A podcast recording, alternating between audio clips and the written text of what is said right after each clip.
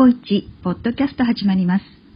小一さん、今日はどんなテーマでしょうか？こんにちは、ごいちです。今日のテーマは、土作りを冬の間、絶対にやるべき理由です。いつもご視聴、ご清聴いただき、ありがとうございます。さて、冬の間は、白菜、大根、玉ねぎ、エンドウ豆などを育てていらっしゃる方も多いですよね。でも、春、夏、秋と野菜でいっぱいになった畑も、冬になると開く畝が出てくることと思います。そこで冬の間、空いた畝の土を元気にしましょう。冬こそ土作りのチャンスです。今日は土作りを絶対にやるべき理由とその方法を解説していきます。YouTube をご覧の方はスライドを表示しながら解説していきます。もちろん音声だけを聞き流していただいても構いません。それでは最後までよろしくお願いします。最後におまけとして以前配信した寒冷地仕様初心者が始める栽培方法、これの状況報告とささやかなプレゼントもありますので、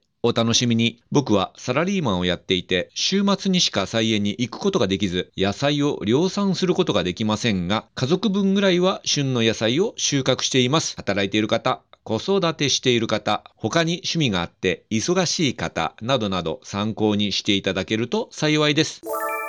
まず、冬の間に土作りを行うということは何かということですね。これは畑に霜が降りる玄関期に土を掘り起こして寒気に当てる作業を寒起こしと言います。そして下側にある土と表面側の土を入れ替えることを天地返しと言います。僕はこの寒起こしと天地返しをセットで行います。これをやると夏野菜の出来が良くなります。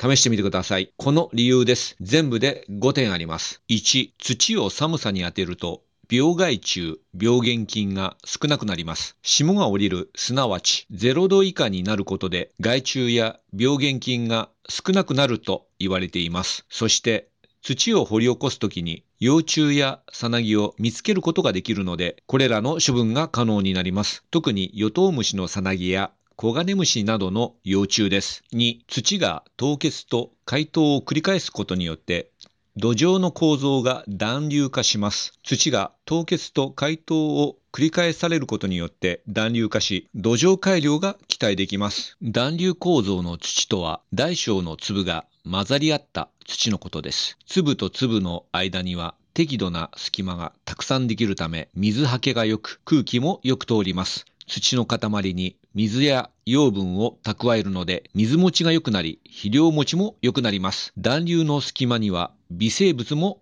住み着きやすくなります。土壌生物が多様化することにより野菜に被害を与える特定の微生物が蔓延しないため病害虫も発生しにくくなります。3. 雑草の増殖が少なくなります。土を掘り返すことによって杉菜やヤブガラシなどの根っこを取り除くことができます。この2点の雑草は、ゴイチファームによく出る雑草で、特にヤブガラシは根っこが長くなり、放っておくと支柱に巻きついてしまって、生い茂ってしまう厄介者です。杉菜もはびこり出すと手に負えなくなります。このように雑草が多いところを集中的に缶起こししておくと夏の雑草取りが楽になります。4. 有機物をすき込むことで微生物が増えます。穴を掘ったところに枯葉と可能であれば米ぬかを混ぜておきます。僕の場合米ぬかはコイン精米所でいただいてきます。土の中にいる微生物の力をアップするためには、餌となる有機物を土に混ぜ込むことが必要です。有機物を微生物が分解することによって、土同士が結びつき、暖流化が進みます。野菜を短期間で効率よく収穫することを目的とした場合は、化学肥料を活用した方が手っ取り早いということになりますが、しかし、微生物の力がないと、土地は痩せ細り、徐々に野菜の品質が下がると思います。プロの農家はノウハウがありますが、家庭菜園ですと土壌微生物の力を利用したいものです。米ぬかの他に、鶏粉や牛粉、有機石灰も入れておいても OK です。また、僕は自然に任せていますが、納豆やヨーグルト、これらの菌をですね、水で溶かして畝にかけても OK です。5、連作障害を軽減できます。土地が限定されている家庭菜園の場合、どうしてもナス科やアブラナ科、豆科が多く、連作が多くなります。連作障害はその野菜につきやすい細菌、カビ、ウイルスといった病原菌などが増えてきます。同じ科の野菜を育てた場合、病気になりやすくなるというのはこういう理由からです。例えば、青枯れ病、病原菌により急にしおれて葉っぱが緑色のままで枯れたりする病気です。猫部病、根に数多くのコブができ、水分や養分が吸えなくなってしおれて枯れたりする病気です。硫黄病、葉が黄色くなり、養分欠乏で萎縮して枯れて腐敗を招く病気です。つるわれ病、日中に下葉が枯れ、夜に回復する状態を繰り返し、次第に黄褐色へ変色して、しおれた状態となり枯れていく病気です。先ほどの猫部病はよく起きる病気で、線虫被害ですね、これは。土の中にいる有害な線虫が増えすぎることで起こる病気です。線虫は小さくて肉眼では見ることができませんが、数が増えすぎると作物に害を及ぼします。そして被害は根の部分になるので、地上部では分かりにくいですが、生育を阻害していきます。これら5つの理由から缶起こしをすることで、土作りを行っていきましょう。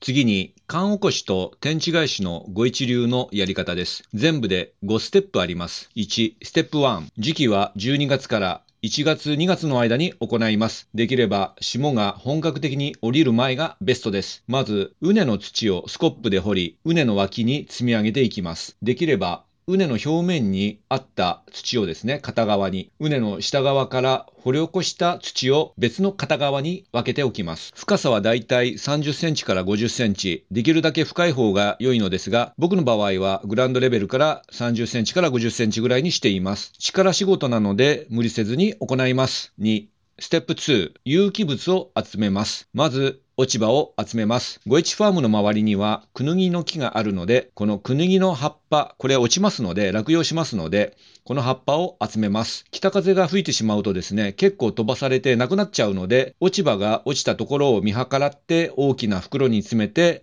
畑に運びます。で、落ち葉なんですけども、広葉樹の葉っぱがいいですね。イチョウの葉っぱはダメです。桜、クヌギの葉っぱが良いかなと思います。次に、米ぬかを集めます。コイン精米所に行くとですね、え米を精米、玄米を精米するとですね、え米ぬかを取っていっていいというところがありまして、僕の近くにはですね、そういうコイン精米所がありますので、そこからいただいていきます。あるいはですね、JA とかで米ぬかを販売しているお店もありますので、コストがかかりますが、買ってきます。で、最終的に米ぬかはですね、良い堆肥になります。で雨が降って水分があると発酵して自然のぼかし肥料となります。3、ステップ3。これらの有機物を穴に放り込んだ後ですね、少しですね、土をかけておきます。これは落ち葉が飛んでいかないようにするためと、もしかしたら米ぬかを鳥が食べに来るという可能性があります。そういう場合はですね、厚めに土をかけておきます。